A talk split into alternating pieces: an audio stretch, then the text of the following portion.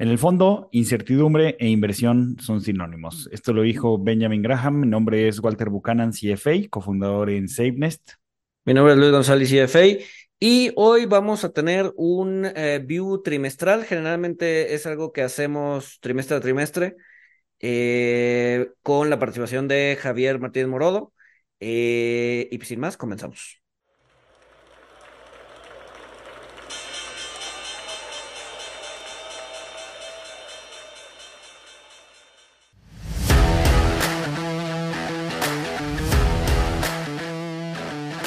Monito, el otro lado de la moneda.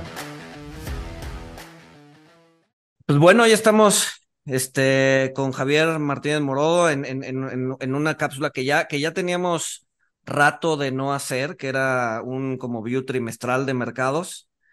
Entonces, este, pues nada, mil, mil gracias, Javier, por, por estar aquí con nosotros en este crossover. No, pues es, es, más, ya hay que agendar el próximo, porque aparte los mercados están sabrosos, entonces va a estar buenísima la conversación. Y al contrario, gracias a ustedes, yo creo que va a haber mucho, mucho que platicar. Y seguro, mil gracias, Javier, por acompañarnos. ¿Con qué, con qué? Vamos, no quiero dejar la, la, cereza del pastel arriba, digo, hasta el final, pero, pero, ¿cómo ves el Bitcoin en treinta y tantos mil? ¿No, Javier? Tú que eres este eh, un, un, un eh, amante fiel del, del, de la criptomoneda. ¿Te definirías como, pues como maximalista, Javier, o no tanto?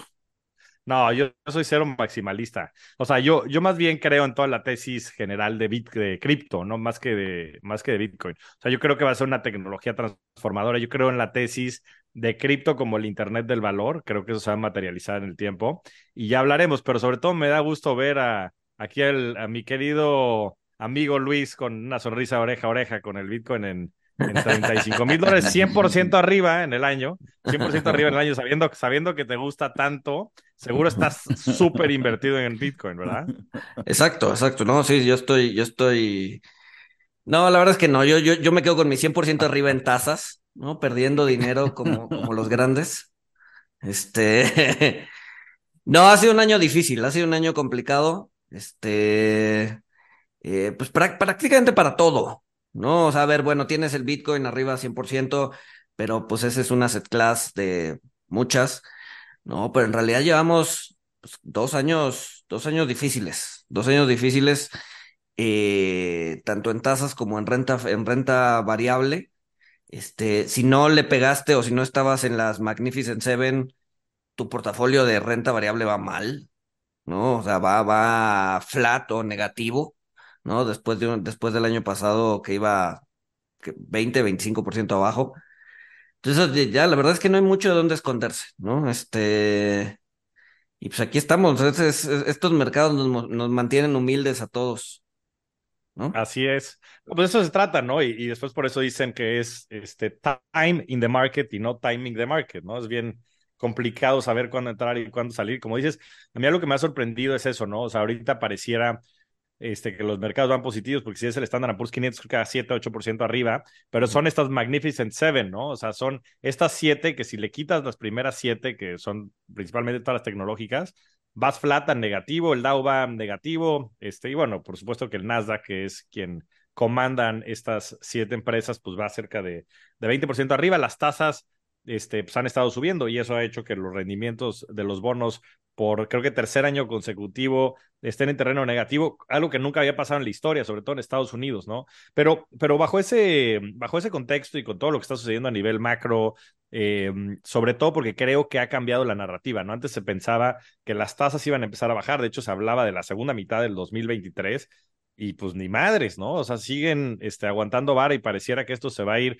pues no sé si 24, 25, em, y, me gustaría tal vez arrancar por ahí, o sea, ¿cuál es el contexto macro del que partimos, ¿no? Y, sobre todo ustedes dos que están este, mucho más involucrados en esto, ¿cómo ven la situación actual desde el punto de vista, pues, de, de la fortaleza económica que ha demostrado Estados Unidos y por consecuencia las altas tasas que pareciera que van a durar más, más de lo previsto?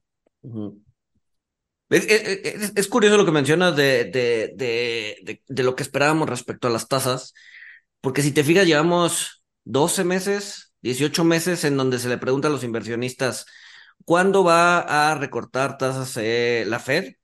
Y la respuesta es consistentemente dentro de un año, ¿no? Entonces, veías en junio del año pasado y la gente decía, ¿cuándo va a recortar tasas? Junio del 2023. Y les preguntabas en agosto y era en agosto de 2023. Y les preguntabas en diciembre de 2022 y decían en diciembre de 2023. Entonces, o sea, ¿cuándo va a recortar la FED tasas? Dentro de un año, no importa cuándo lo preguntes, ¿no? Llevamos, eh, eh, o sea, llevamos en esa, en esa dinámica pues, año, año, año y medio.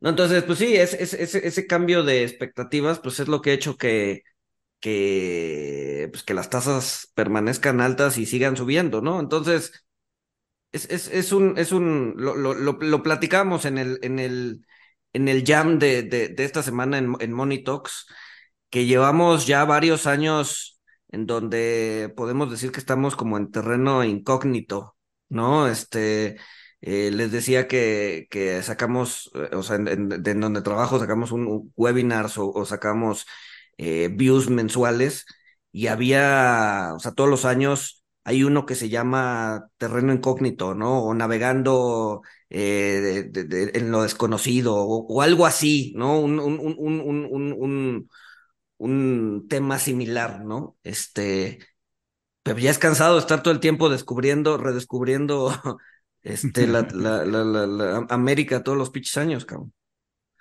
¿No? Entonces. Sí, sí, de acuerdo, de acuerdo, pero, pero, pero bueno, pues vamos a darle un poco de visibilidad a la gente, ¿no? Porque pues, en principio aquí estamos los expertos, entonces, ¿por qué no le empezamos a poner numeritos a esto? A ver, ¿cuándo creen que empiecen a bajar tasas? O sea, pues vamos a meterle skin in the game, vamos a meterle este, este valor, coraje a esta conversación. Pues, ¿cuándo, cuándo, qué, qué, qué creen cada uno de ustedes? ¿En qué, ¿En qué fecha en Estados Unidos? Bueno, en Estados Unidos y en México. Yo creo que tal vez México empieza a bajar tasas antes, pero ¿Qué fecha creen que empiecen a bajar tasas?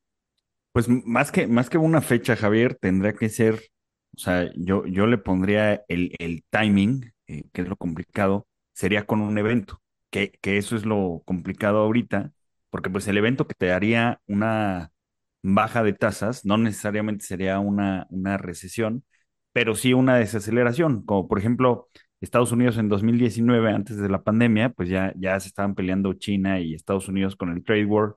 Eh, empezó a disminuir la, la, actividad económica y Powell, que eh, pues ya era presidente de la Reserva Federal, eh, junto con la Junta, pues decidieron bajar, empezar a bajar las tasas en 2019 por una desaceleración y también pues, la inflación estaba, estaba más controlada. Entonces, eh, yo, yo creo que ese es el tema y yo creo que por eso, eh, o sea, apenas en las últimas semanas, pues el mercado ya ha incorporado mejor eh, la parte de, que las tasas van a estar higher for longer, porque, o sea, imagínate, Javier, si, si la inflación llega a los objetivos de los bancos centrales y no se ha roto nada, este, y la actividad económica sigue fuerte como sorprendió este 2023 eh, que la, actividad en, Estados Unidos y en México pues estuvo muy fuerte, el consumo estuvo muy fuerte, eh, los, los, ahorros que se,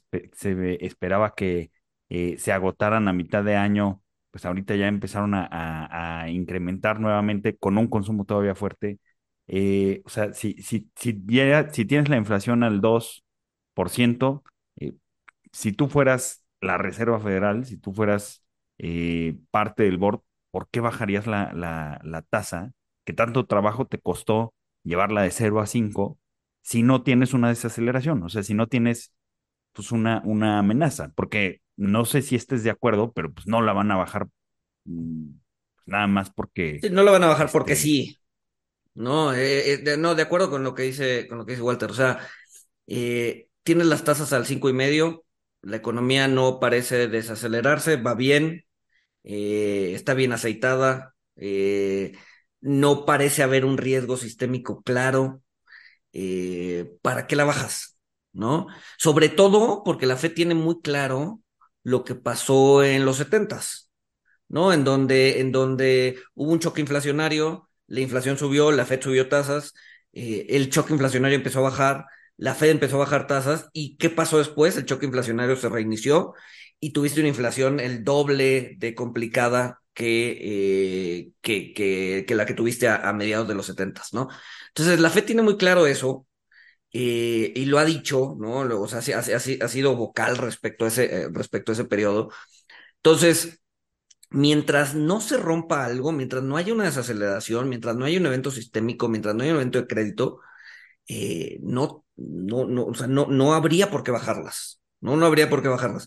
Y hoy por hoy, no se ve que algo vaya a suceder, ¿no? A ver, siempre está el cisne negro, siempre está eh, lo que nadie está viendo y de repente pasa, este, pero hoy donde estamos parados, las cosas van funcionando bien, ¿no? Entonces, eh, si, si, si, logramos mantener la economía eh, pues volando, ¿no? En, en, este, olvídate del soft landing y el hard landing, eh, en, en, un no landing, ¿no? Es decir, no hay una desaceleración como tal, pues la Fed no va a bajar tasas, la Fed las va a mantener donde está, porque no tiene incentivos para hacerlo, ¿no?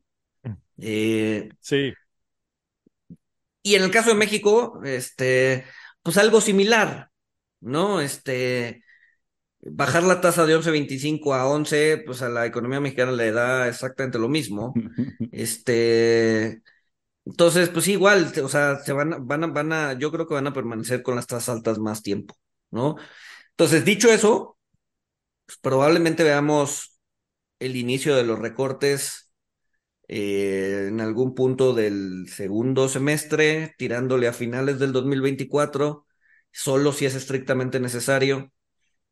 Entonces, no, todavía tenemos, todavía tenemos tiempo para tasas altas por más tiempo, ¿no? Y eso es lo que nos han estado repitiendo constantemente y creo que, creo que tiene una razón de ser, ¿no?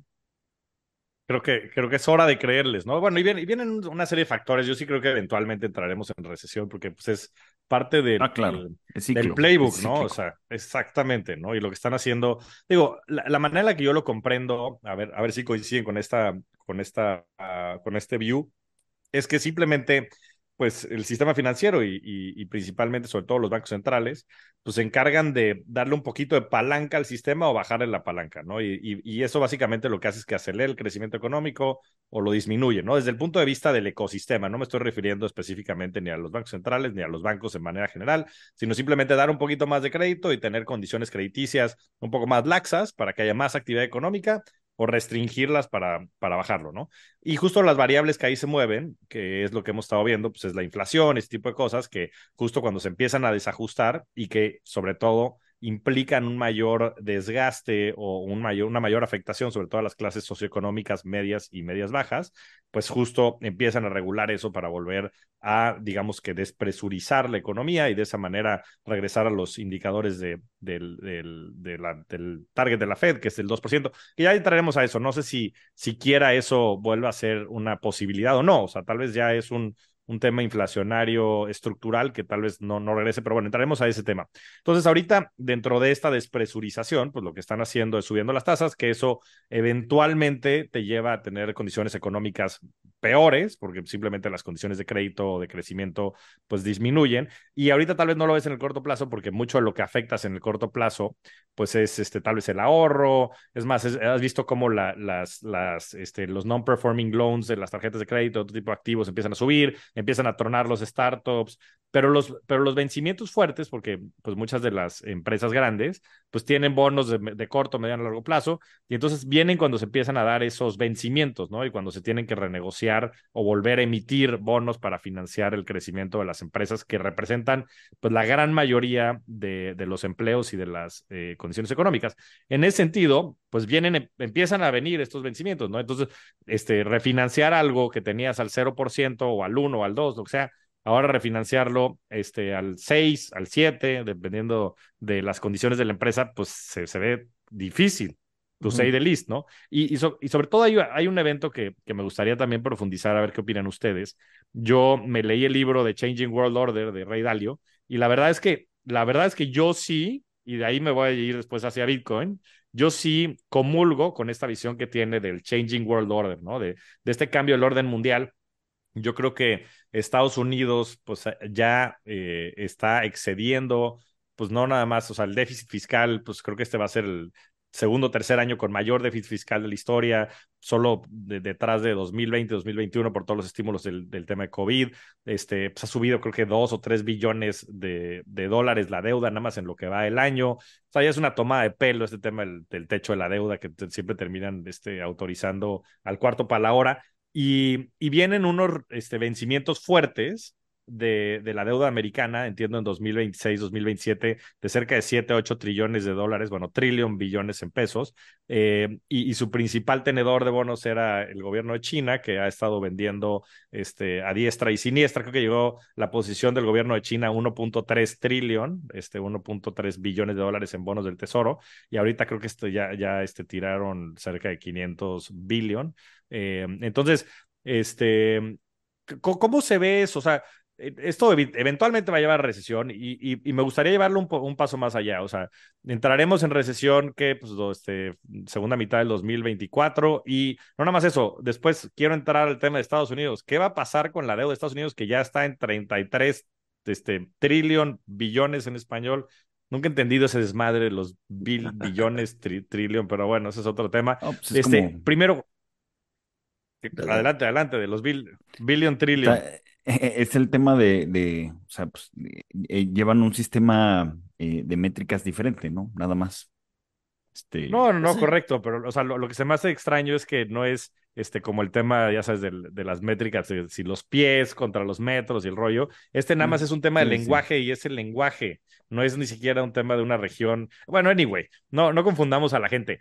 Empecemos por platicar de eso entramos en recesión, o sea, porque pues esto es una cascada, ¿no? El tema de las tasas, pues claro, no, no tiene el impacto que tiene que tener. Entramos en recesión 2024 y empiezan a bajar tasas por eso. Y el segundo es, ¿qué va a pasar con Estados Unidos? Como la hegemonía mundial y el superdólar que tanto le gusta aquí a mi querido amigo González.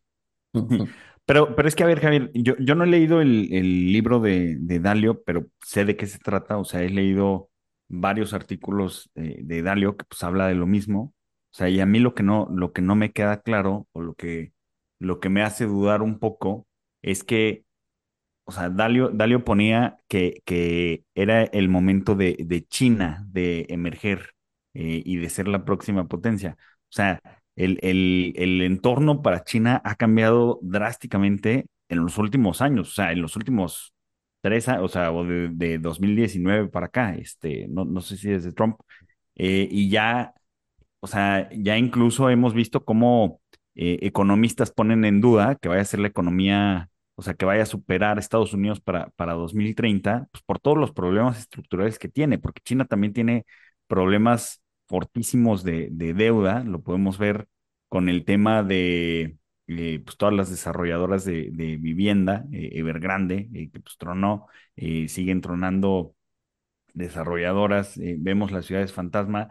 Entonces, el, a lo que voy es, eh, Estados Unidos deja de ser la hegemonía, eh, que, o sea, China también está sufriendo, este, pues parece que ya eh, está entrando en, la trampa de la clase media, este, que la ha comentado Luis González en, en otros espacios. O sea, ¿quién, quién, quién va a suceder a, a, Estados Unidos? Este, porque también todas las métricas que, nos, que se mencionan, o sea, la, deuda sí es impresionante, el nivel de deuda, pero si, si las comparamos contra el PIB y contra el crecimiento, eh, pues el pago de los intereses, por ejemplo, pues todavía no llega a ser una, una parte, eh, pues sí, extraordinaria como parte del gasto de Estados Unidos, ¿no? Entonces, Exacto, o sea, mi punto es, si, si, si Estados Unidos deja de ser la hegemonía, pues a, a, dónde se va a ir la lana. Este, que bueno, ya sé que seguramente vas a decir que a cripto, este, pero, o sea, ¿qué, qué, qué, qué, otra alternativa eh, de país hay? Porque pues Europa también, pues su época dorada ya, ya pasó. Este, mercados emergentes, la verdad es que eh, pues estaban dominados por China y no lo está haciendo bien. Este, de, de India no tengo métricas, por ejemplo.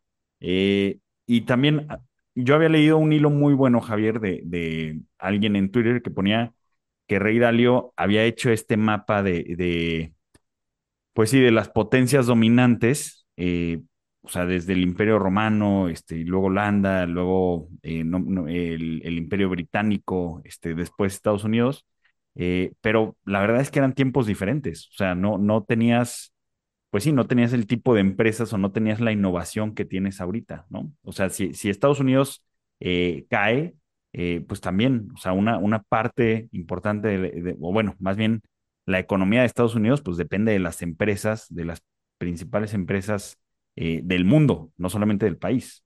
Entonces, pues también, o sea, ¿a, a dónde se va a ir el capital? Sí, no, no, y a ver, y, no ah, hay anda- tantas opciones. Y andando lo, en, lo, en lo que dice Walter un poco, ¿no? O sea, sí, la deuda ha ido creciendo, o sea, hay un déficit fiscal eh, importante, eh, pero ese déficit viene, a- por lo menos hasta ahorita, ha venido acompañado de crecimiento, ¿no? Eh, vimos, por ejemplo, el dato de Estados Unidos de la semana pasada de crecimiento, esperan cuatro y medio, resultó en 4.9. O sea, viene de un crecimiento eh, importante. Entonces, eh, lo que importa al final del día no tanto es la deuda como tal, ¿no? Los 33 trillones o los 34 trillones que tienen eh, en deuda, sino más bien como porcentaje del PIB, ¿no? En- o sea, en términos más relativos, ¿no? Y, eso todavía está, a ver, bueno, ha ido creciendo, sí, pero el hecho de que esté estimulando el crecimiento, pues ayuda a que no sea tan, eh, pues sí, no, no, o sea, no, no, no, no sea tan desastroso, ¿no? La inflación ayuda también, ¿no? Acuérdate que eh, el, el, o sea, el deuda sobre PIB, eh, el, el, el, denominador de esa razón es PIB nominal, ¿no? Entonces, y el PIB nominal es no es otra cosa más que crecimiento real más inflación, ¿no? Muy grosso modo. Entonces, el hecho de tener inflaciones altas nos ayuda a que la razón deuda sobre PIB no crezca tanto, ¿no? Este, y lo que decía Walter es cierto, ¿no? Al final del día, los intereses que está pagando Estados Unidos sobre esa deuda sí han ido creciendo, eh, o sea, sí, sí, sí, sí hay más, pero están en un promedio histórico, están alrededor del 3% del PIB, lo cual tampoco es tan serio. Entonces, hoy donde estamos parados, no parece ser un problema, ¿no? Hablabas también del tema de, de refinanciamiento. Es bien curioso cómo, eh, o sea, sí, la, la, la, digamos que la lógica te dice a mayor tasas, pues mayores, mayor refinanciamiento, mayor eh, intereses pagados por refinanciamiento, eh, pero también hay que voltear a ver lo que las empresas reciben, ¿no? Es decir, las empresas pagan intereses, sí, pero las empresas también tienen inversiones que generan intereses, ¿no? Entonces, en el neteo de esos intereses pagados menos intereses recibidos, las empresas están mejor que hace dos años, ¿no? Ah, más o menos, para, para, tener una cifra en la cabeza, eh, más o menos hace dos años las empresas en, en, el, en el agregado estaban pagando eh, 44 billions de intereses netos, ¿no? Es decir, intereses pagados menos intereses recibidos, eh, y hoy están pagando cerca de 41, ¿no? A pesar de que las tasas son más altas, las empresas están mejor en su balance, ¿no? Y también el hecho de que, pues, es esta, esta pared de, de, de, de, vencimientos no se está dando en un solo año, es decir, no fue solo 2023 o solo 2024, sino que se va a dar a lo largo de los próximos cinco o seis años. Entonces, necesitaríamos tener tasas al nivel actual durante los próximos cinco o seis años para ver una afectación completa en la economía y decir, ok, lo, lo, las empresas sí están pagando ya en su totalidad eh, mayores intereses. Entonces, eh, hoy, hoy donde estamos parados, no parece muy claro que eh, las empresas estén sufriendo como tal. La tendencia no es, la tendencia no es positiva, ¿no? La tendencia es hacia el deterioro, ¿no? Es a pagar más intereses. O sea, sí es, sí, o sea, si las tasas permanecen altas por mucho tiempo, eh, y por mucho tiempo me refiero dos, tres años, entonces esa tendencia que hoy estamos viendo como promedio, como no pasa nada, eh, sí se va a deteriorar y sí va a generar un problema, ¿no? Pero hoy todavía no estamos ahí, ¿no? Eh, y ahora, bueno, me, me, me, detengo ahí, me detengo ahí. Este, no, me cuesta trabajo ser optimista, eh, pero estoy, o sea, parece ser que no, no vamos a, a, a no, no, vamos a caer en, en, en, una recesión pronto, ¿no? Y por lo tanto vamos a ver, tener tasas altas por más tiempo, este, o sea, quizás no dos, dos, tres años, pero sí por lo menos 2024, ¿no? Pero estás hablando de, o sea, me gusta mucho tu view y qué bueno que tengas tanta información siempre para respaldarlo, pero digo, estás hablando de promedios, no estamos hablando en el agregado. Y pues claro, si, estamos hablando, por ejemplo, de Apple, que tiene una posición en efectivo, pues no sé si de 100 billones, o sea, no tengo ni idea cuánto, pero sé que es una monstruosidad y pues claro que ese dinero no lo tienen este, ocioso en cuentas al cero, como la gran mayoría de los mexicanos, que siempre lo digo. Saquen su dinero de los pinches bancos Inviértanlo, carajo, porque puta, estamos perdiendo dinero a diestra y siniestra. Que a ver si tocamos el tema, pero este, ¿cómo, cómo han estado haciendo lana los bancos, ¿no? De manera general, o sea, ya es este, este, a, mí de verdad me, me, pone, me pone muy mal ese dato de, pues de lo que son las utilidades, sobre todo los bancos en México. Creo que BBVA debería llamarse BBVA México, debería regresar el nombre a Bancomer. O sea, es una, es una, eh, es una grosería que sean el 70% de las utilidades del, de la, del grupo nada más lo que, lo que generan aquí en México, porque claro, pues se fondean a la mitad de la tasa libre de riesgos, es una, es una locura. Pero bueno, regresando al tema, este, pues claro, si neteas los Apples y, y demás del mundo, pues claro que la, las ecuaciones no, no se ven tan mal pero yo creo que ahí es donde las, las empresas que no son tan fuertes, que no tienen tantas ventajas competitivas, que no tienen balances tan sólidos, empiezan a sufrir y es donde empiezas a ver, yo creo que muchos de estos delinquencies, ¿no? Y de estos non-performing loans. Y lo mismo con el tema de las tarjetas de crédito. Yo, la verdad, sí creo que vamos a empezar a ver este ya de crecimientos fuertes, porque yo creo que la gente estuvo aguantando vara y pues gastando donde podía para mantener los, los niveles de vida que habían tenido post-COVID, ¿no? Cuando creo que todo se distorsionó y cuando creo que sí se generó una verdadera burbuja por, por varios sentidos. Y yo creo que eso lo vamos a empezar a pagar ya el, el, próximo año porque la gente ya no tiene, ya no está aguantando y las empresas mismas ya no están aguantando con, con lo que pudieron recaudar alrededor, ¿no? Y eso va a empezar a afectar esto de, de manera eh, importante. Pero, pero bueno, eh, pongámosle, en vez de estar aquí debatiendo el tema, vamos a meterle, vamos a meterle skin in the game. Eh, ¿Qué dicen? O sea, cuando vamos a poner una, una fecha? Yo digo que entramos en, en, recesión en el segundo semestre del 2024. ¿Ustedes qué dicen? ¿Cuándo entramos en recesión? Si es que entramos en recesión o no entramos en recesión. Mm. En Estados Unidos, me refiero a Estados Unidos. Yo, yo iría, si tuviera que poner una fecha, yo iría finales del 24, probablemente 25. Eh, el, el, el, riesgo de ponerle fecha es que, o sea, esta recesión se ha pateado tanto que ahora sí, como dice el dicho, hasta un reloj descompuesto da bien la hora dos veces al día. este, tarde o temprano le vas a atinar, ¿no? Entonces, eh, pues decíamos que a finales del 2022 y después no, ya el 2023 es el bueno y no, pero a principios del 24, no, a mediados del 24, no, a finales del 24, pues eventualmente vamos a caer en recesión y, y, alguien va a decir, ah, te dije. Sí, pero vienes previendo la recesión desde hace dos años. O sea, sí, en algún punto vamos a entrar, pero ahorita donde estamos parados se ve difícil, ¿no? Y el, y, y el tema es que hay una... Eh, a ver, ¿cómo, funciona el, o sea, la, forma de, dar o, de, o, de, o, de, apuntalar el crecimiento de un país o de desacelerarlo pues es a través de, eh, muy grosso modo, de dos mecanismos, ¿no? La política monetaria y la política fiscal.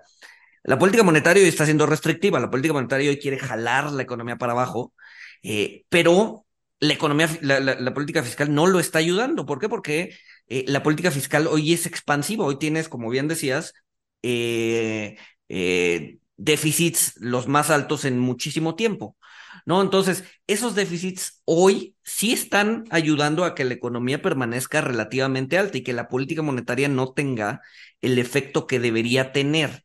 ¿no? Si quisiéramos realmente ver la economía hacia abajo, deberíamos tener una política fiscal restrictiva, es decir, el gobierno dejando de gastar superávits fiscales en lugar de déficits, eh, y política monetaria restrictiva, es decir, tasas altas. Entonces ahí, ahí sí tendrías como un claro efecto eh, de la economía se va a desacelerar porque tienes estas dos grandes fuerzas actuando para que se desaceleren. Hoy no, hoy lo tienes al revés. Hoy tienes una política monetaria que jala la economía para abajo o que intenta jalar la economía para abajo y una política fiscal que lo que hace es que la está empujando hacia arriba. Tienes efectos encontrados.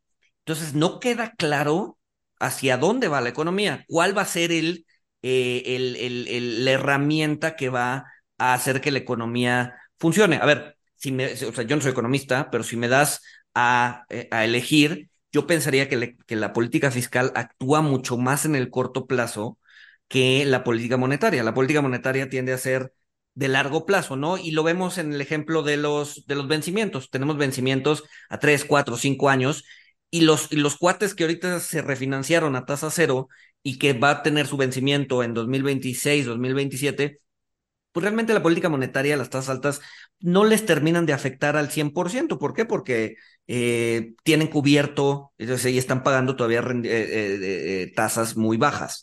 entonces yo, yo pensaría que la política monetaria es mucho de más largo plazo que la política fiscal. La política fiscal está haciendo el gasto hoy, ¿no? Hoy estoy gastando, hoy estoy haciendo que la economía, que el consumo crezca, que, que, que, pues sí, estoy apuntalando la economía hoy, ¿no? Entonces, hoy, mientras la política fiscal siga siendo eh, expansiva, mientras sigamos teniendo los déficits que estamos teniendo, eh, yo pensaría que la economía va a seguir fuerte, ¿no?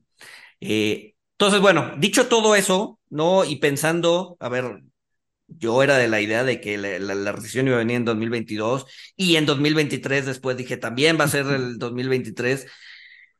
O sea. Ajá, entonces ahora, ahora que ya no ves la recesión, pues ahora sí ya va a llegar, güey. Exacto, exacto, exacto, exacto, exacto. Este.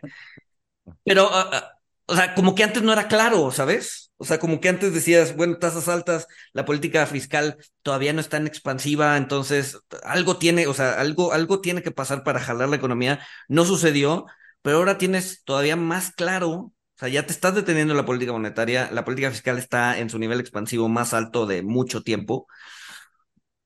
me cuesta trabajo ver una recesión. No sé. Walter. Pues yo, yo sí esperaría o sea, por, por todo lo que comentas, Javier, creo que comulgo un poquito más contigo, este, quizá no en magnitud, pero yo sí esperaría una desaceleración este, para, para la segunda mitad de, de 2024. Este, definitivamente, eh, pues creo que, creo que el, el, incremento en el costo del capital pues, tiene que pegar en algún momento. Este, pues, ha, tardado y va a tardar, pero yo creo que eventualmente se va a dar porque aunque lo que dice Luis es cierto, pues si, si, te, si emitiste deuda con vencimientos en 2025, 2026 y la política monetaria no te pega, eh, pues en algún momento te va a pegar, ¿no? Eh, o a lo mejor en su momento, pues los, los CFOs de las empresas lo hicieron muy bien, estuvieron tomando deuda al 0%, estuvieron realizando inversiones importantes eh, y pues e, eso apuntaló el crecimiento, pero pues ahorita para empezar un proyecto nuevo eh, para, para nuevos proyectos, pues ya tu coste de capital es más alto. Entonces, a lo mejor yo creo que ahí sí se va a frenar porque pues no, no, no va a ser tan costeable eh, eh, adquirir deuda en los niveles actuales para proyectos de riesgo y yo creo que por ese lado pues sí puede venir una, una desaceleración. Ahora, todo, todo lo estamos poniendo eh, pues de una forma muy simple y centrándonos en una sola variable, que es la, que es la tasa de interés. Eh, pero pues realmente los últimos años han sido tan complicados porque ha habido otras variables que pues a lo mejor no eran vistas, eh, que pues finalmente terminan, terminan afectando la economía, ¿no? Como, o sea, un ejemplo muy claro pues es el, el mercado laboral, que pues el mercado laboral pues, tuvo una disrupción con el tema de, de la pandemia. uno, pues, con los trabajos remotos, este, y dos, con el cierre de la frontera de Estados Unidos.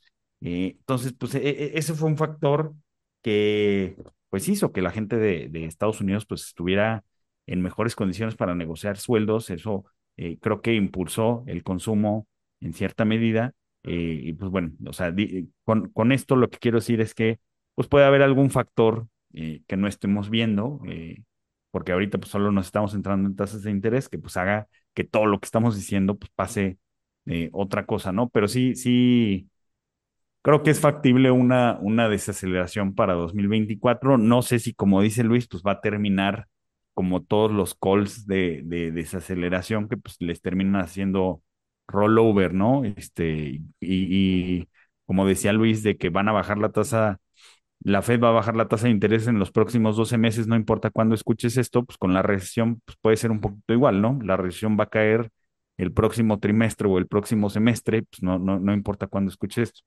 Oye, Javier, pero pasando a otros temas antes de que se nos termine el tiempo, yo quería preguntarte eh, cómo ves el tema y moviéndonos un poquito a cripto.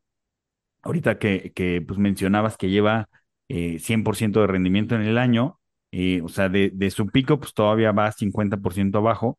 Pero sobre lo que te quiero preguntar es, ¿qué opinas tú de, del, del ETF de Bitcoin? O sea, un ETF spot de, de Bitcoin que pues ya eh, pues prácticamente todos tienen planes para lanzar el suyo, BlackRock, Fidelity, JP Morgan. Eh, Jim Bianco dice que los van a probar todos al mismo tiempo. Me parece una, una tesis factible eh, para no darle ventaja al, primero, que ya no es una cuestión de, de, si va a pasar o no, sino de cuándo va a pasar, que creo que cada vez está más próximo. la, la SEC, el regulador de Estados Unidos, perdió eh, un, un juicio contra, contra Grayscale, una demanda contra Grayscale, este, que pues bueno, esto favorece el, el escenario para un ETF de Bitcoin, pero ¿qué, primero, ¿qué opinas tú de, pues de que, de que se cree este instrumento? Porque yo, yo veo como, pues sí, como, como algo, eh, curioso, ¿no? Que, que de un activo que el tema es descentralizarse y desintermediarse, pues lo vas a tener, vas a tener acceso vía un vehículo muy centralizado y muy dentro del sistema financiero. Bueno, déjame, lo, voy partiendo por partes. La primera es, o sea, Estados Unidos también, en, muchos sentidos, también, o sea, tiene estas cosas que son como circenses, ¿no? O sea, Gary Gensler es un payaso. O sea, así dicho y hecho. O sea, es, ridículo lo que ha hecho en contra de cripto por una ideología personal, en contra de las leyes americanas y pues bueno, por eso está cayendo, ¿no? Y le han echado para atrás, este, pues muchas de, de, de, sus posturas anticripto, ¿no? Por una ideología que él tiene personal. Y, y todo le ha salido mal, ¿no? Porque inclusive todo el relajito de este de FTX y demás, que es lo que tendría que estar haciendo. Sea, FTX era una institución regulada en Estados Unidos, ¿no? O sea, tenía licencias para operar en Estados Unidos y se le fue por completo y se está metiendo contra que creo que este, no debe tener. Pero bueno, quitando eso de lado, a mí lo que nunca me ha hecho sentido es el tener una de, divisa de reserva global como es el dólar americano como una divisa de reserva global. O sea, creo que eso pues no hace sentido por ningún lado. O sea, ¿por qué tendría China cuando tiene ahora un conflicto comercial tan importante con Estados Unidos su dinero en dólares? O sea, ¿por qué le estaría ayudando a, financiar al gobierno americano su crecimiento. O sea, eh, eso de saque.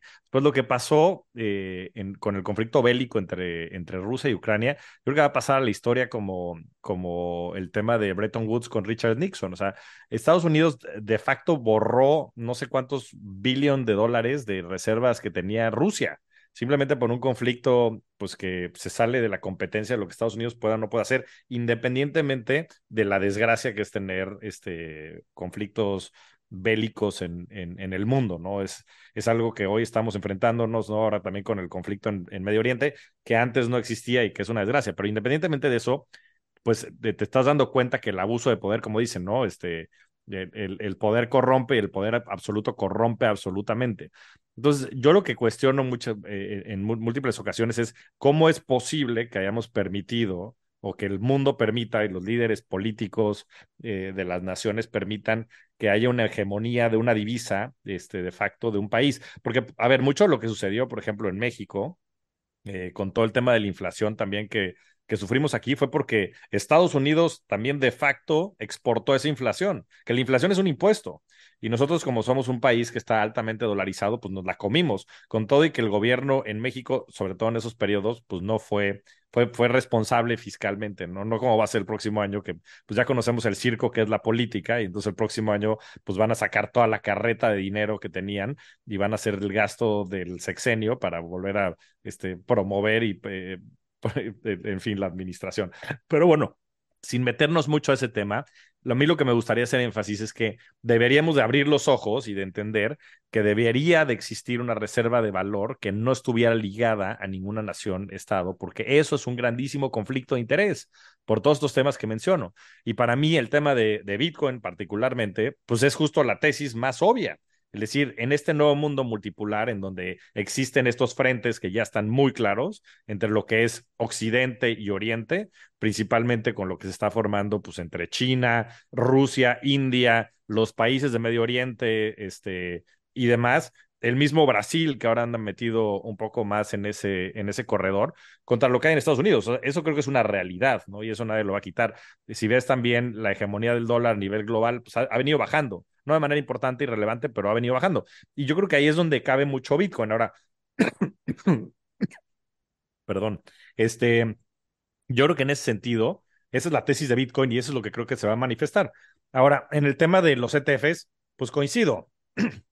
La realidad es que se van a terminar aprobando porque están dentro del marco de la ley. Entonces no hay nada que pueda hacer la SEC y no hay nada que pueda hacer nadie para prohibirlos porque pues están simplemente dentro del marco de la ley. Y ahora lo que me parece muy curioso es que tienes a Larry Fink, que había dicho hace cuatro o cinco años que este, Bitcoin era eh, un índice de lavado de dinero ahora saliendo a promoverlo, ¿no? Porque claro, tiene, BlackRock va a lanzar un ETF de Bitcoin y entonces ya dice, no, no, no, es que Bitcoin es este, el oro digital y es mucho mejor que el oro.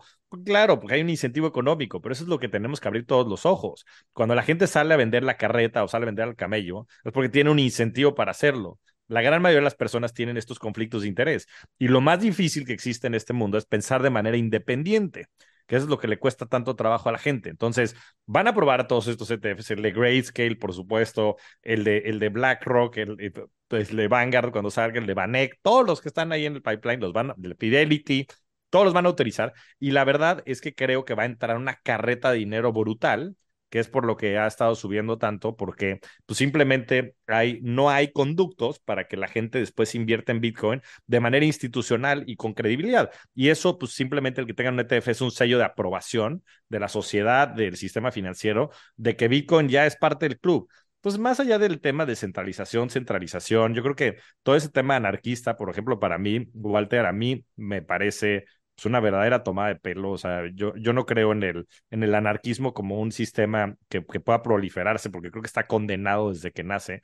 Yo creo que más bien, pues se encuentran estos medios y todos son means to an end, ¿no? En ese sentido, yo creo que una de las maneras en las que Bitcoin se vuelve lo que potencialmente se puede volver es cuando se vuelve mainstream. Y cuando se vuelve mainstream, pues tienes que ajustar las reglas del juego. Yo creo que la regulación es algo bueno para cripto porque le va a dar acceso a todo este grande dinero, ¿no? O sea, toda la parte institucional, pues necesitas tener eso, necesitas tener una custodia de cierto grado de, seguridad, necesitas tener ciertas reglas, pues si no, la, la lana importante no entra. Entonces, yo creo que este es el caballo de Troya de cripto, pues los ETFs, por supuesto, pues es la manera en la que también te metes y, y destruyes desde dentro el sistema financiero. ¿Qué opinan? o sea, no estás a favor del anarquismo, pero quieres destruir el sistema financiero. El sistema financiero, ah. desde dentro. lo, quiero, lo quiero. Sí, me, encanta meterle esos punchlines porque eso es lo que verdaderamente eh, creo que, o sea, creo que va, creo que se va a, replantear todo el sistema financiero desde dentro, porque sí hay muchas cosas que me parece que no hacen sentido. O sea, una es el tema del dólar, por ejemplo, ¿no? Como reserva este, de, de valor. Eso no hace sentido. O sea, no hace sentido por ningún lugar. Y yo creo que un tema como Bitcoin o el mismo oro, pues hacen mucho más sentido porque simplemente no existe ese conflicto de interés. El sistema financiero, pues es un sistema que también se inventó la tecnología hace 70 años y creo que se debe modernizar. La cantidad de intermediarios que luego hay, o sea, yo siempre lo he dicho, cuando compras una acción aquí en México, hay como siete intermediarios que están involucrados en la compra de esa acción en México, sobre todo si son acciones americanas, porque tienes a todos los jugadores aquí más los jugadores allá, siete intermediarios, o sea, es una mentada de madre de costos y gastos. Y, cripto lo que hace es que lo hace de persona a persona. Entonces, cuando, cuando puedes empezar a, darle esa, eh, pues sí, es, esa libertad a los activos financieros y le reduces tanto el costo de tantos intermediarios, pues puedes rediseñar un sistema financiero, sobre todo que sea más, más equitativo, más justo, que sea más, más democrático, porque vas a tener, a darle mucho más acceso. Y eso es a lo que me refiero, ¿no? De destruir ese sistema, ese club de Toby, ya sabes, de los JP Morgans y la, la, la, que pues, es un poco lo mismo de siempre, hacer algo que sea más justo, equitativo, más para todos, eh, y que cumpla verdaderamente esa función de poder proliferar mucho, mucho de la economía, pero para todos y no nada más para unos cuantos. Y a eso me refiero con, con redestruir, lo que es más bien un evolucionarlo. O sea, con pasión. El, el, el, tema, el tema de la desintermediación, o sea, sí, te la compro, ¿no? O sea, creo que Y no necesariamente con Bitcoin, sino con otras tecnologías más tipo Ether, ¿no? En donde puedes hacer otras cosas, ¿no? Bitcoin es Bitcoin y punto. ¿No? Eh, pero, pero en, en, en, otras plataformas eh, eh, en donde puedas hacer contratos, etcétera, puede tener sentido el tema de desintermediación. El, el, el tema de el, tema de de la de la concentración no me queda claro, güey, porque o sea, sigue siendo un sigue siendo un mercado súper concentrado, un mercado manipulable, más manipulable incluso que el mismo dólar, hoy por hoy. ¿No? Un manipulable en donde una de las ballenas que tiene 20% de los bitcoins decide mover el precio, lo va a mover, ¿no? Mientras que el dólar, pues, o sea, sí, la Reserva Federal podría hacer algo, pero eh, dado que todo mundo tenemos que ver con, eh, con, con el dólar, no es tan fácil manipularlo, ¿no? Este, pero, pero a ver, lo que hace la Reserva, lo que hace la Reserva Federal es manipularlo. O sea, por definición. Este, no estoy diciendo que sea algo bueno o malo, pero eso es lo que hacen. O sea, por eso suben y bajan las tasas. Pero, lo mismo, lo mismo sucede con el Bitcoin, nada más que la manipulación es, es mecánica, ¿no? O sea, el halving, eh, o sea, eso, eso, es manipular la, la, no, pero, pero, pero sucede. Pero, pero, pero por lo menos está escrito. A lo que voy es, o sea, tú, tú ya sabes qué va a pasar, ¿no? No dependes de una junta de consejo que decidan subir o bajar o quitar, sino justo porque está programada, pues es algo que puedes este, tú saber y entonces ya tomar decisión. No te están manipulando pues en función de lo que ciertas personas quieren, buscan. No estoy diciendo que sea bueno o sea malo. Lo único que digo es que en uno pues hay certeza de qué es lo que va a pasar. En Bitcoin pues está programado en un sistema y sabes que eso va a suceder y en la otra, pues depende del ánimo, mood, este, intelecto o no de las personas que controlan ese, eh, eh, ese activo, ¿no? Eh, frasearlo de esa forma lo pones como si fueran este grupo de Illuminatis que, que, que, que, buscan el control del Los hombres detrás de la cortina. Exacto, ¿no? O sea, no, no, no creo que sea un tema de mood o un tema de, de, de capricho, ¿no? O sea, ahí, ahí, o sea, hay una accountability atrás, ¿no? O sea, hay, o sea, si, si no haces bien las cosas, se te puede demandar, ¿no? Se te puede, o sea, se te puede. pasas a la historia como, como, como una persona, este, non grata. Exacto, exacto. Eh, eh, eh, el punto es que no es. ¿Quién han demandado? O sea, o sea no, no, no demandar legalmente. no demandar legalmente, sino demandar, o sea, tienes que. Tienes que, tienes que dar. ¿Cuánto Mayhem crearon? Sí, o sea, este, este, en fin, Greenspan, Greenspan, ¿qué? O sea, pues causó este, muchísima, muchísimo turmoil, ¿no? Ya te digo, ya me estoy volviendo gringo también, pero, o sea, la, burbuja, la burbuja hipotecaria, puta, pues estuvo duro y yo sé, yo que se, se llevó entre las patas a muchas personas, ¿no? Entonces, pues, mismo pues, caso los Icos, ¿no? Sí, mismo caso los, los eh, este, de, proporciones totalmente distintas. De sí, bueno, porque, totalmente distintas. Por el tamaño, o sea, por, el, tamaño. O sea, sí, sí. Por eso, pero ¿cómo, ¿cómo sería mejor el mundo? O sea, a ver, yo no estoy, yo, yo soy una, pues, aparte yo soy economista, no sé si, o sea, a, mí a veces me da vergüenza decirlo, pero este, yo entiendo que estas herramientas, estas herramientas sirven para justo moderar la economía y para intentar eh, crear prosperidad y, bienestar para la gente, ¿no? Eh, no, no digo que no, pero ¿no sería mejor un mundo en donde no existiera esa capacidad de manipular? O sea, nada más lo digo como, como cuestión. Yo soy más libertario en ese sentido de decir, oye, pues, ¿sabes qué? Vamos a dejar que las cosas fluyan y que si toca bronca, pues que toque bronca y si no toca bronca, pues que no toque bronca. O sea, es que lo, lo, lo bonito de ese argumento es que ese mundo ya lo conocemos. O sea, ese mundo ya existió.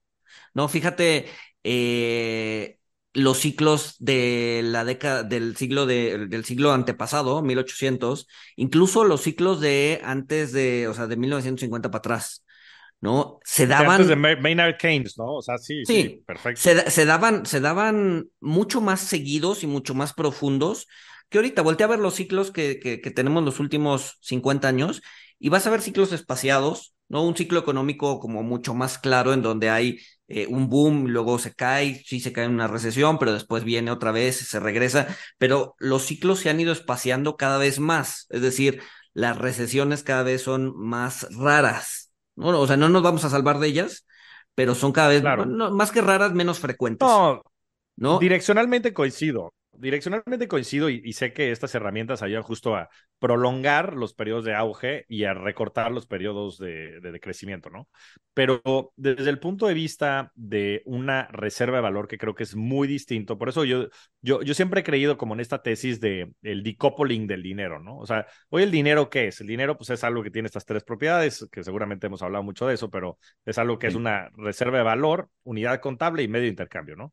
Y creo que hay dineros que son mejores para algunas que, que dineros que son este, peores para otras, ¿no? En ese sentido, por ejemplo, pues el dólar es mucho mejor como medio de intercambio que el Bitcoin y siempre será. Yo no creo que el, el, el, el Bitcoin vaya a destruir el oro, el, dólar, perdón, ni al oro probablemente, al oro chance sí, pero al dólar no. El dólar es un mejor dinero para, para como medio de intercambio y, y probablemente también como unidad contable, pero no como resguardo de valor, ¿no? Y ahí es donde creo que está la gran oportunidad en, en tener este mundo en donde no esté tan concentrado, por ejemplo, todo en el dólar y sea mucho más multipolar en el sentido de que existan otros, eh, pues sí, instrumentos en donde se pueda guardar el dinero. Y entonces yo creo que pues hay una tesis importante en donde el Bitcoin puede ser un resguardo de valor que hoy está tomado ese valor en el dólar. Por ejemplo, pues las reservas internacionales que tienen los países, empezando por México.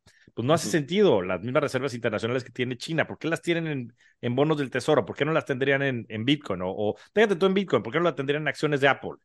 Este, o sea, es a lo que voy. Yo creo que, yo, yo creo mucho más en ese mundo multipolar en donde los activos este, proliferan por lo que creo que debieran de ser, ¿no? Los que son resguardo de valor, como resguardo de valor, este, incluyendo el real estate y los mismos commodities que tienen estos como temas de escasez, versus los otros que son mejores dineros para temas de intercambio. Y también hay, a ver, en entredicho, o sea, ¿cuál es la característica? Es que ya nos, es, es, esto no, nos puede alargar muchísimo el, podcast, pero eh, sea, pregúntale a los que entraron a 65 mil pesos y el, a los 65 mil dólares si el Bitcoin es respaldo de valor, cabrón. Ajá, no, para, para este... los que entraron, para los que entraron, para los que entraron Pregúntale en a los que entraron en 100, en 100, en 100 dólares. No, sí, sí, sí, sí, sí. sí pero, pero, yo creo que son menos, yo creo que son más los que entraron en noviembre y diciembre de 2021. O sea, o sea, yo no digo que esto se vaya a mantener así, pero pues todo lleva un dinamismo pero pues para, para, claro, para los que entraron en 2021, la, la, mejor salvaguarda de valor ha sido este, pues, la deuda fiat. Este, o sea, sí, o sea, o sea y sí, lo porque, digo con porque, sorpresa, ver, Javier, pero... porque na nadie se imaginaba que el mejor activo de inversión este, pues, iba, iban a ser pues, en Estados Unidos los treasuries y, el efectivo, y en México los CETES, ajá, el efectivo, el, o sea, pero, pero es que vean, vean esto, o sea, vean nada más, es un poco lo, contradictorio y es un poco el cambio de paradigma, ¿no? Porque nosotros medimos todo esto porque lo mides en, en, en dólares, ¿no? O lo mides en pesos. Entonces, por eso tienes tan presente esto. Pero la realidad es que también mucho el efecto, por ejemplo, de la subida de Bitcoin tan fuerte, no necesariamente fue que el activo Bitcoin subiera, sino más bien que el valor del dólar bajó. Y eso es lo que de repente no tenemos presente, porque obviamente pues hay un numerador y un denominador. Y muchas veces lo que sucede, por ejemplo, lo que pasó en esos momentos, fue que pues eh, había tanto dinero en circulación y había tanto gasto, porque también hay que decir, la inflación no nada más es que hay impresión de dinero, sino que también la velocidad de circulación suba, o sea, que la gente esté consumiendo. Eso es lo que hace que genere inflación. Pero lo mismo sucede, ¿no? En estos famosos debasements, que es lo que ha estado pasando, o sea, el valor del dólar en el tiempo, pues ha caído 99% en los últimos 100 años. Y eso es lo que la gente no conoce, porque, claro, nosotros bueno, tres. Sin invertirse, atrás, este... o sea, sin, sin, invertirse, porque, o sea, si esos dólares Correcto. los hubieras puesto en treasuries, no, no tuvieras ese debasement. Pero, pero además es algo positivo. Por... O sea, Ajá, es, o sea que, sea, está Japón. Que, que el Eh, dólar. ver, es, es que positivo dólar para la gente, es, es, positivo para la gente que sabe. Que, no, no, que no, debe no, no, pero también para ese la dinero. gente, para también, para también o sea, la para gente que tiene su pie. dinero en efectivo es bueno. O sea, la gente que tiene su dinero en efectivo es bueno para ellos. O sea, en el O sea, largo plazo Tú tienes sí. todos tus ahorros, tú tienes todos tus ahorros en dólares en efectivo. O sea, me refiero sin, sin invertir en treasuries. ¿Eso es bueno para ti?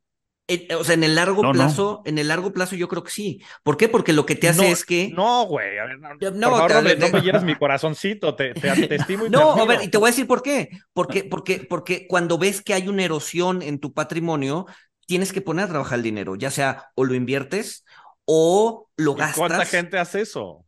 Ese es el problema. muchos, o sea, en, en- en- en- a No, ver, en- hombre, pues si en no, un- ¿en qué país vives? no, a ver, en, en un, pa- en un país en donde la inflación, en donde la gente está consciente de la inflación, llámese Argentina, o sea, la gente le cae el dinero y se lo gasta. ¿no? Y eso, eso es bueno, eso es bueno. O sea, eso, es, o sea me, estoy yendo, me, me, estoy yendo al extremo. Oye, en, por, en cierto, un lugar... por cierto, nada más ahí, para, para, pequeño paréntesis. Bitcoin está haciendo nuevos máximos históricos, por supuesto, en términos de pesos argentinos. Pues por eso te digo que eso pues, es relativo también. ¿no? Entonces. Sí, bueno, pero el peso argentino no sirve para, para, para, para, para absolutamente nada. nada, cabrón pero tampoco sirve el dólar en efectivo. A lo que voy es, por supuesto que existen estos mecanismos. Ahora, lo que sucede es que históricamente, pues la gran mayoría de la población, y me voy a ir a la población global, no invierte. Y entonces la erosión de valor, y es más, por eso las gráficas de inequidad, ¿no? Por eso el 1% se vuelve siempre más rico y el 50, 60, 70% se vuelve más pobre. Y eso es un problema, que si no nos damos cuenta que es un problema, por, por eso estamos en guerra, por eso ha, ha habido tanto populismo, porque la brecha de inequidad financiera se ha abierto muchísimo en los últimos 50 años. Entonces, no, también, yo creo también, que, que justo ese es el, el, sistema financiero que tenemos que erradicar. No, a ver, pero también caes en el, en el, o sea, en, la, en, en el supuesto de que, de que todos podrían si quisieran invertir. Y estoy de acuerdo, sí. o, o, sea, y estoy seguro que el 50% de la base de la población, o sea, ni siquiera tiene ahorro, ¿sabes? O sea, aunque quisiera invertir, Correcto, no podría hacerlo. Y, y, más, más del 50%. Sí.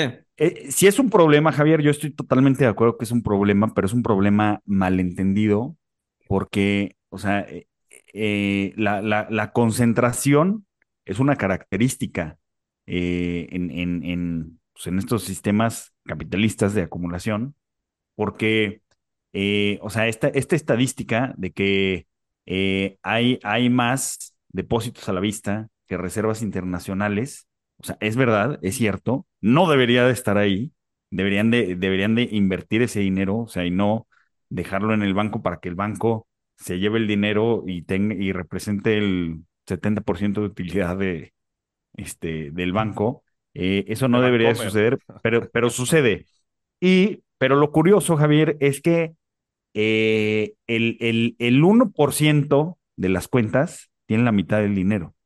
Y como el, como el 2, en, en, entre el 3 y 5% de las cuentas tienen el 85% de los depósitos. Entonces, eh, o sea, no, totalmente, pero, pero, yo lo que digo es, ¿qué pasa? O sea, sí, o sea, estoy de acuerdo con ustedes. Hay mucha gente que no tiene ni ahorros, ¿no? Y pues, ¿qué le vamos a hacer? Pues no, no, o sea, no, no podemos inventar este dinero de los árboles. Pero yo lo que digo es, ¿qué pasa si empezamos a cambiar el concepto? Y entonces, en vez de estar tan familiarizados con el dólar y con el peso y con todas estas divisas, estamos empezando a, familiarizarnos con el Bitcoin. Y entonces la gente ya de facto no tiene su dinero en dólares ni en pesos, sino lo tiene en cuentas, nuevas cuentas que van a ver en un futuro, supongamos en 10 años y todo el mundo tiene su dinero en Bits o en donde caramba sea. Este, o es mismo, es mismo eh, Bancomer, BBVA, tiene cuentas en Bitcoin, ¿no? Este, porque aparte, ¿sabes qué es lo que está haciendo BBVA? Agarra ese dinero que la gente tiene al cero y ya ni siquiera lo presta, lo invierte en CETES. O sea, sí, sí, o sea imagínate lo fácil que es hacer dinero, o sea, cero riesgo. Es nada más un arbitraje con la, con la ignorancia financiera que tanto han perpetuado los agentes en el sistema financiero mexicano, principalmente los grandes bancos, que es un tema que no se habla mucho pero que es cierto, ¿no? Y tiene que ver con estos conflictos de interés que suceden. Pero bueno, este, para mí esa es la tesis de lo que puede suceder con cripto y coincido contigo, este, Luis, también yo creo que Ethereum puede dar mucho más, yo creo que Ethereum va a ser el mecanismo con el cual se va a reinventar el sistema financiero del futuro y yo creo que habrá muchísimo crecimiento y Bitcoin yo creo que también tendrá un poco este, su rol dentro de este nuevo orden financiero y, y bueno, pues está mucho el tema que decías, Walter, también de China, ¿no? Que, que si bien este, yo sí creo que va a terminar siendo la potencia mundial, pues hay muchas dudas sobre todo lo que de lo que ha pasado. Y creo que ha sido también un poco este tema de la palanca, no palanca. Pero vamos cerrando. ¿Por qué no le ponemos este, un poquito de cholula, de picante? Este, y, hacemos algunas predicciones de lo que puede pasar con distintos activos financieros, ¿no? A ver, primero que nada, lo que me gustaría saber, digo, nada de lo que digamos aquí recomendación de inversión, pero este, ¿qué están haciendo ustedes con su lana? ¿Qué están comprando? Esa es la pregunta del millón. Pues mira, yo, yo, yo, yo sí le hice caso a mi abuelita, güey. Y, y, y, y, yo sí, yo sí me metí a comprar un, un bien inmueble, entonces, o sea, prácticamente todo está atado ahí. Ándale, y a ver, cuéntame por qué hiciste eso. O sea, ¿es una decisión financiera o es una decisión personal, emocional? Porque contra eso no tengo argumentos. Pues sí, es más una decisión de estabilidad, ¿no? Este. Eh, a ver, eh, eh, tiene, tiene su componente, o sea, es, es, sí, tiene su componente financiero, ¿no? Eh, hay una sobreoferta de, de, de, bienes inmuebles en la Ciudad de México, este, consigues buenos precios, las hipotecas no están tan caras, ¿no? A pesar de que, de que, de que la tasa está en 11, 25, puedes conseguir hipotecas al 8, 9, ¿no? Este... Si trabajas en un banco. Si no, sí, no. Pero al, al, 11, al 11, al 11, 12, ¿no? Al 10, entre 10 y el 12 están las hipotecas, creo.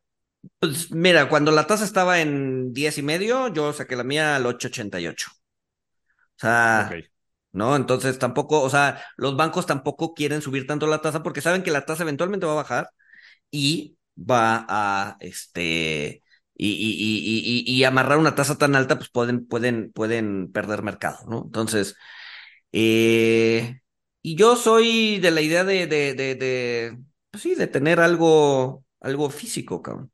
Este, no por seguridad, pero sí, eh, pues sí, a ver, por seguridad, no sea tanto, tanto mía como de mi familia, ¿no? Poder decir, pues tienes algo en donde si, si, si las cosas resultan no como tú quieres, pues tener, tener un, un, un, activo físico en donde resguardarte, creo que, creo que, creo que es bastante, pues, creo que es parte de las necesidades básicas del ser humano, tener un lugar a donde llegar, cabrón. ¿Y activos financieros? Ahorita, ahorita todo, todo está yendo al inmueble, cabrón. Pues mira, justo, justo hablábamos de eso, pero saqué un artículo y obviamente habrá sus asegúnes. Yo hablaba de que no, yo creo que no es una buena decisión financiera porque hoy puedes rentar a un cap rate, que quiere decir pues, el porcentaje digamos que la tasa de interés que está, o el, sí, la tasa de interés eh, equivalente al precio del inmueble del, del 2 y el 4% en la Ciudad de México, pues si un inmueble te cuesta un millón de pesos, tú podrías estar rentando pues entre 20 mil y 40 mil pesos al año, lo cual es una belleza. O sea, la verdad es que creo que eso es, es un dato importante y la otra es la plusvalía sobre todo en la Ciudad de México, pues ha estado cerca del 5% en pesos. Entonces, pues lo que le estarías ganando, pues es entre 5, 7% en pesos versus el 11, ¿no? Entonces, digo, aquí hay que, y menos, pues aparte después, estás comprando un inmueble, mi querido Luis, una es ilíquido, o sea, estás comprando un activo financiero ilíquido, totalmente concentrado y apalancado. Este, tres cosas que desde un punto de vista como de gestión de patrimonio mm. podrían no ser lo, lo ideal, pero bueno, simplemente es parte del, de lo que yo manifestaba en el artículo, era mi tesis. Sí, no, a ver, o sea, estoy de acuerdo que hoy en algunos mercados, es, particularmente en Estados Unidos, comprar no tiene sentido, ¿no? Pero es la visión como de corto plazo. Hoy no, o sea, hoy no es un buen momento de entrada. Eh, en algunos, en algunos, en algunos mercados estoy de acuerdo. Eh, eh el, el, el, apalancamiento, estoy de acuerdo, ¿no? Eh, no, no, no necesariamente es positivo, sobre todo a las tasas actuales, pero si consigues una buena tasa y si tienes la mentalidad de eh, prepagarlo lo antes posible, eh, creo que terminas pagando una tasa mucho menor de la que, de la que, de la que pactaste, ¿no? Porque la tasa, esa tasa de 888 va a 20 años, ¿no? Si yo pago mi, mi, mi préstamo en 3 o en 4, eh, pues en realidad la tasa, la tasa real que estoy pagando pues es muchísimo menor. Eh, pues no sé, digo, eh, ahí, ahí sí creo que es, es, es, una, más bien una cuestión de, gustos. Ahora, el tema, el tema de, de, lo que decía de que sí, probablemente hay algunos mercados, particularmente Estados Unidos, en donde no es un buen momento de entrada, creo que sí. Hoy, hoy creo que alguien comprando casa en Estados Unidos está haciendo una, está tomando una mala decisión financiera. El tema es que aquí en México no, porque, por, por, porque los bienes inmuebles no han subido. De hecho, los bienes inmuebles han bajado este, en, en, los, últimos, en los últimos meses o años. ¿no? Entonces, puedes encontrar cosas muy interesantes que si te la llevas a, o sea, que, que, que si ves más allá del ciclo en el que estamos, si te lo llevas a 5, 10, 20, 30 años, pues puede ser una, una, una, una inversión bastante interesante, ¿no? O sea, definitivamente no es una inversión que pretendo liquidar los próximos dos años, no. Es una, es una inversión que pretendo llevarme a 20 años, ¿no? Claro, no, además la vas a vivir, ¿no? Y yo creo que el valor intangible de, de vivirla emocional, etcétera, como decías, de certeza en muchos sentidos, pues es, o sea, vale la pena. Yo lo único que creo es que vale la pena que la gente se cuestione, porque muchas veces, pues no lo hacemos, ¿no? Y desde un punto Sí. de vista meramente práctico, pues rentar al 2%, pues es una belleza, Contra, contra otros países. Entonces, este, y sobre todo es más para la gente que déjate tú que compre en su casa. Yo creo que eso pues, está, está bien, ¿no? Pues la vas a vivir. La gente que de default em, este, agarra lo que tiene de aguinaldo lo que le llega de dinero y lo compra, compra otro inmueble, pero para rentarlo. Y entonces ahí sí creo que es un desastre porque está rentando al 2% y después agarra a la gente y compra las cosas en efectivo, son los menos, como dicen. Pero la gente que tiene esos recursos, creo que no debería estar comprando inmuebles para rentarlos al 2%. Creo que podrían hacer mejor uso de ese dinero, ¿no? Pero, pero bueno, Pues sí, gracias sobre, por. sobre todo, ¿no? sobre todo si las tasas están al 11, cabrón, ¿no? No, o sea, si tuvieras ese dinero en efectivo ya teniendo tu casa, pues no comprarías un departamento para rentarlo, ¿o sí, no, Luis? no, no, no, no. No, a ver, yo, yo, yo, yo, yo, yo creo que convivo, co- comulgo con esa idea. Tener inmuebles para rentarlos, creo que no es una buena opción, ¿no? O sea, creo que hay instrumentos financieros. De entrada, si quieres tener exposición a, a bienes inmuebles, creo que las fibras te dan un mejor dividend rate, un, un, un, un, mejor dividend yield, perdón Totalmente. este, que, que tener, que tener tu- tus departamentos, además de que pues, ni siquiera te tienes que preocupar por mantenerlos, por inquilinos que no te pagan, ¿no? Metes tu lana en una fibra que te pague un buen dividend yield y, y estás hecho, ¿no? Te paga más que el, que el, que el cap rate de, de rentarlo, ¿no? Sí, definitivamente. O sea, tener bienes inmuebles de ese tipo para, para, para, para, como, como, como, como una inversión financiera, definitivamente yo no entraría ahí. De acuerdo. Walter, a ver, ¿qué andas haciendo tú? Cuéntanos. Bueno, gran parte de mi patrimonio pues está en la, en la empresa, en, en SafeNest. Este, en la vez anterior te había platicado que tenía una location, o sea, en los activos financieros 50-50. Este, la verdad es que sí, eh, la he cambiado.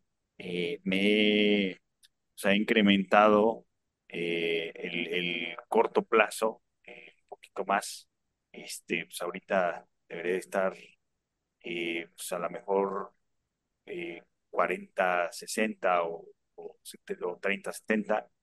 Este, pero sí, o sea, lo, lo pues básicamente lo, lo que lo que he hecho o, o donde tengo sobreponderación ahorita, pues es en, es en deuda de, de, pues de corto y de, de mediano plazo también. Este, creo que eh, si la parte de, de mediano y largo plazo, sí, los últimos años, pues la verdad es que le, le ha ido mal. Yo creo que sí, estamos viendo tasas que pueden ser muy, muy atractivas hacia el futuro.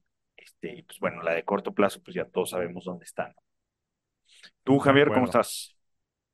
Pues mira, para, para, para ir cerrando, yo también este, este año que he empezado a emprender, pues he estado metiéndole mucho al emprendimiento. Fíjate que ahora volteando del otro lado te das cuenta muchos de los beneficios que también tiene el ser Godín, Que muchas veces no se habla de eso. Entonces he estado fondeando el emprendimiento, muy contento de ese lado, y he estado haciendo algunas compras de manera pues muy direccional, por ejemplo, en algunas acciones. Me gustan mucho las tecnológicas, este, Amazon, estuve comprando, estuve comprando también Disney, o sea, Disney creo que tiene una, una evaluación relativamente eh, barata. Entonces, algo, algo de eso estuve haciendo y también estoy ahora sí echándole ojo a, a las tasas finalmente, sobre todo las de largo plazo. Creo que ya en este nivel, amarrar tasas en México cercanas al 10%, a 10, 20 años, en Estados Unidos amarrar tasas cercanas al 5% también en los mismos, en los mismos plazos, parece que es, es algo interesante. Y invitando mucho en activos alternativos. Justo lanzamos un fondito de, real estate en, en Estados Unidos, en multifamilies, este, bien interesante, que están pagando pues, doble dígitos, 15, 16%. Entonces, también invirtiendo mucho en, este fondito que lanzamos que se llama Revolution Capital. Entonces, un poco de todo y, y, sobre todo mucho al emprendimiento. Pero bueno, pues qué buena plática, qué buena plática, señores. La verdad es que extrañaba estas conversaciones siempre tan apasionantes y pues hagámosla, ¿no? Ya estamos para el primer trimestre del próximo año, a ver cómo, a ver si Luis ya compró algo de Bitcoin antes de que llegue a 50 mil dolaritos. No, no, no, eso, eso no va a pasar pronto. Este, pero, pero sí, sí, sí, estaría bueno vernos las primeras semanas de, enero para dar un, un, un, view general de cómo, de cómo se espera el 2024 y, Y pues nada, otra vez mil, mil gracias también a ti, Javier, por, por la plática. Y pues nada, sin más, nos escuchamos siguiente miércoles.